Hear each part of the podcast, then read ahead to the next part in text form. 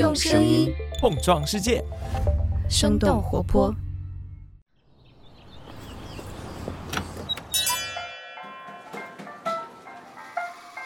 您的生动早咖啡好了，请慢用。嗨，早上好呀！今天是二零二二年的八月十七号，星期三。这里是生动早咖啡，我是来自生动活泼的梦一，几条商业科技轻解读，和你打开全新的一天。不知道听咱们节目的朋友当中有多少人是 Tom Ford 这个品牌的消费者？就在不久之前，我们早咖啡和大家提到了雅诗兰黛这家公司正在洽谈以三十亿美元（约合人民币二百零二亿元）的价格收购奢侈时尚品牌 Tom Ford。如果说这笔交易达成的话，这将会成为雅诗兰黛有史以来最大金额的收购。那一个呢是以时装起家的时尚品牌 Tom Ford，另一个是拥有祖马龙、海蓝之谜、MAG 等等诸多品牌的美妆巨头雅诗兰黛。那为什么 Tom Ford 想要寻求出售？那这个品牌对于雅诗兰黛来说到底有着怎样的吸引力？我们今天的轻解读就与此相关。那在这之前，我们先来关注几条简短的商业科技动态。我们首先来关注一下特斯拉上海工厂。八月十五号，马斯克发布推文表示，特斯拉全球累计生产超过了三百万辆，其中上海超级工厂就生产了一百万辆，产能占到了他们总产量的三分之一。另外，特斯拉的副总裁陶玲表示，截止到二零二一年年末，上海工厂已经实现了百分之九十五以上的供应链本地化。未来中国制造的特斯拉车型可以达到接近百分之百的本地化生产率。界面新闻指出，上海工厂是特斯拉在海外建立的首个工厂，也是特斯拉目前产能最高的超级工厂。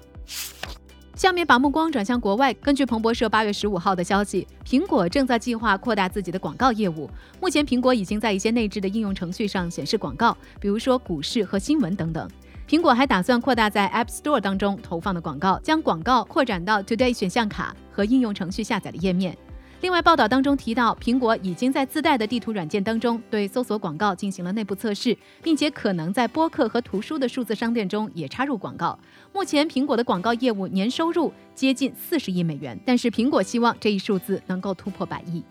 下面再来关注一下流媒体，激烈的流媒体争夺战又有了新消息。根据《华尔街日报》八月十六号的报道，沃尔玛表示，他们已经和派拉蒙达成了协议，将会在今年九月向沃尔玛会员提供包含广告的 Paramount Plus 流媒体服务。沃尔玛希望通过和视频流媒体的合作，吸引更多的人加入沃尔玛会员计划，并且对它的主要竞争对手亚马逊发起挑战。目前，亚马逊的 Prime 会员计划已经在全世界拥有大约两亿名会员。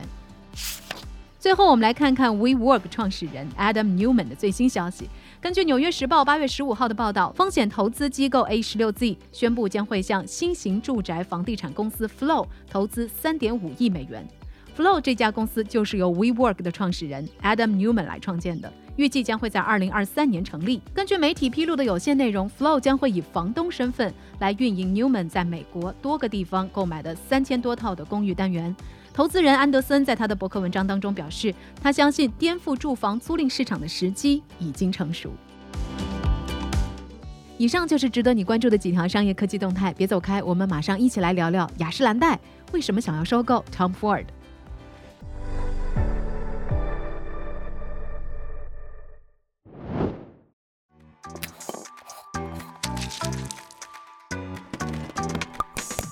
欢迎来到今天的清解读。根据彭博社稍早前的报道，Tom Ford 这家由 Gucci 前创意总监在2005年创立的奢侈时尚品牌，正在与高盛集团合作，寻求潜在的出售机会。根据《华尔街日报》的报道，雅诗兰黛正在就收购这个品牌进行谈判。总部位于纽约的雅诗兰黛，他们主要销售的是护肤品、化妆品和香水。他们旗下拥有 MAC、倩碧、海蓝之谜和 Bobbi Brown 等等一众的知名品牌。他们的市值也是接近一千亿美元，所以他们也是有着足够的资金来进行这样的交易。不过目前还不能够保证双方会达成协议。雅诗兰黛也并不是 Tom Ford 这一次唯一的竞购者，比如说 Gucci 的母公司开云集团也被业内人士猜测为是这一次潜在的有力竞争者之一。Tom Ford 呢，作为一个国际顶尖品牌，为什么这次他们想要寻求出售呢？首先，我们来简单了解一下这个由出生在美国圣达菲的设计师 Tom Ford 在2005年创立的同名品牌。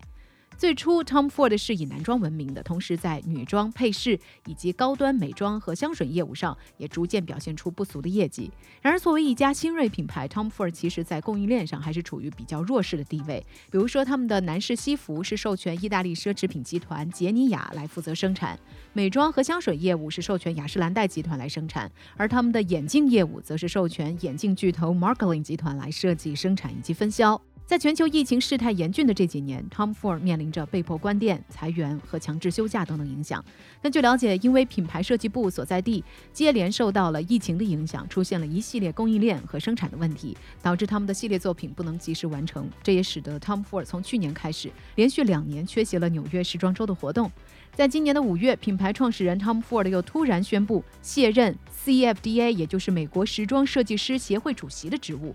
在经历了多方面的重大变动之后，Tom Ford 对外表示，疫情改变了我们从设计、生产流程到接触客户的方式，这也让我们被迫思考以新的方式去经营我们的企业。来自彭博社的分析认为，在竞争激烈的时尚奢侈行业，奢侈品牌想要在市场上保持独立越来越难。寻求出售，既是为了应对疫情，更是为了品牌的资源整合与更新迭代，以重整自己的商业版图。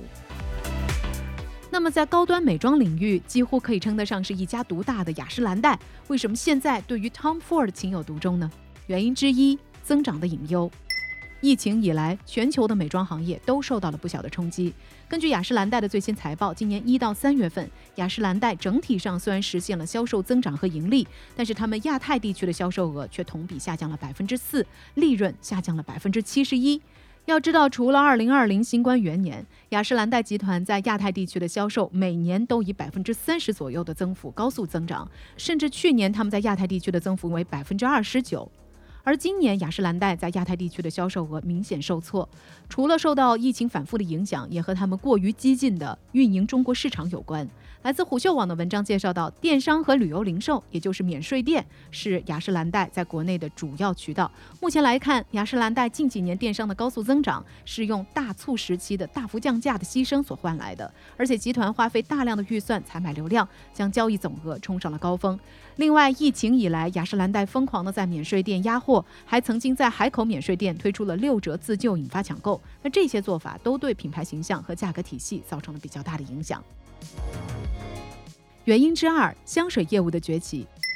在雅诗兰黛的这份财报当中，另一个值得关注的亮点就是他们的香水业务。雅诗兰黛投资者会议纪要显示，二零二二财年的三季度，他们香水的表现非常出色，销售额同比增长了百分之三十一，也是增速最快的部门。当然，香水的崛起并不是雅诗兰黛集团的个例，疫情之下，各大集团的业绩报告都显示香水增速迅猛，这也得益于口罩经济之下，香水取代了口红，成为了当下新的长期增长点。而香水正是 Tom Ford 的一个重要的品类，他们新推出的香水系列在全球范围内都取得了亮眼的成绩。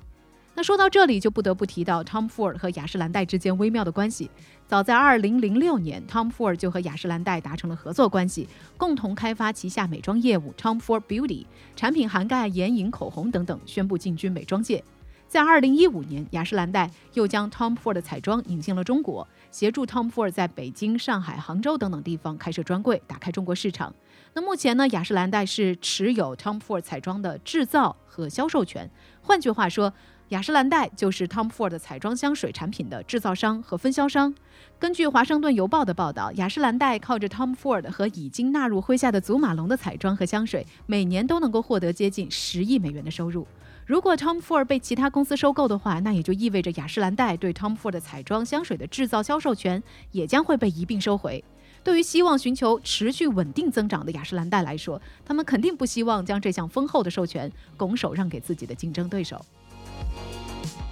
原因之三，品牌年轻化的诉求。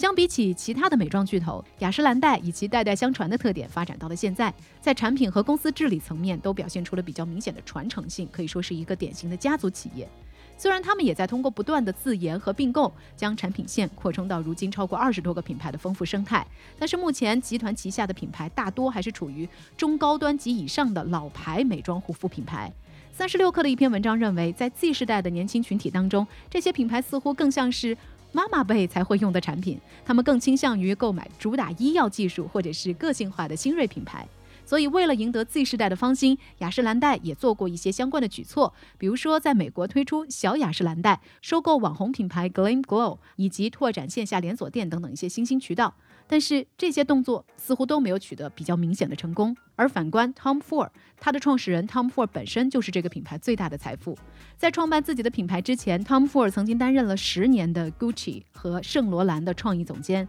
他也因为扭转了 Gucci 的时装颓势而名声大噪。Tom Ford 在接手 Gucci 的时候，这个品牌已经濒临倒闭，年销售额仅为二点三亿美元。而在他离开的时候，Gucci 的销售额已经超过了四十亿美元。他的个人传奇经历使得他也成为了时尚界的风云人物，在年轻一代当中具有极大的影响力。再加上他还是设计师中最会拍电影的导演，他执导的电影《夜行动物》还曾经入围过奥斯卡和威尼斯电影节。所以，Tom Ford 本人的才华和抱负就足以引起消费者的关注。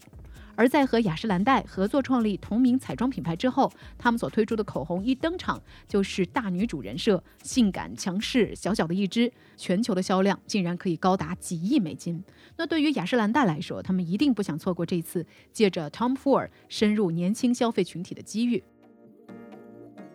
不过，雅诗兰黛作为美妆巨头，想要全资收购 Tom Ford 也是存在一些不确定性的。由于 Tom Ford 的业务不仅仅是关于美容，它还拥有眼镜、服装和配饰。那么对于雅诗兰黛来说，想要全资收购 Tom Ford，也就意味着他们不仅要买下他们熟悉的美妆和香水业务，也需要买下这个品牌的眼镜和成衣品类。如果说雅诗兰黛最终能够拿下这笔收购的话，那么手握多个高端美妆品牌的雅诗兰黛将会成为像 LVMH 这样的综合奢侈品巨头了。这对于从未涉足过时装领域的雅诗兰黛来说，既是一个不同寻常的补充，也是一项艰巨的挑战。根据彭博商业周刊的分析，想要继续吸引更多的消费者来购买 Tom Ford 价格不菲的口红和香水，就必须维持这个品牌在奢侈品价值链的顶端。而在竞争激烈的时尚奢侈行业，美妆巨头雅诗兰黛相比其他的竞争者，比如说 Gucci 的母公司开云集团来说，它并不具备优势。另外，根据报道，这笔收购协议可能包括收购后继续与创始人合作的选项。那这样一来的话，或许也会出现一些渴望拿下其美妆业务的私募股权公司成为 Tom Ford 潜在买家的情况，那最终这笔收购会花落谁家，我们也将会和你持续关注。那聊到这儿了，我们也很好奇，你会给自己或身边的人购买口红或者是香水吗？如果会的话，影响你去选择某一品牌的因素可能会有哪些呢？欢迎你在我们的评论区和我们一块儿来聊聊。好了，这就是我们今天的生动早咖啡，那我们在周五一早再见啦，拜拜。这就是今天为你准备的生动早咖啡，希望能给你带来一整天的能量。如果你喜欢我们的节目，欢迎你分享给更多的朋友，这会对我们非常有帮助。同时，你也可以在公众号和微博搜索“生动活泼”，声是声音的声，这样就可以了解更多与我们节目相关的信息啦。生动早咖啡，期待与你下次再见。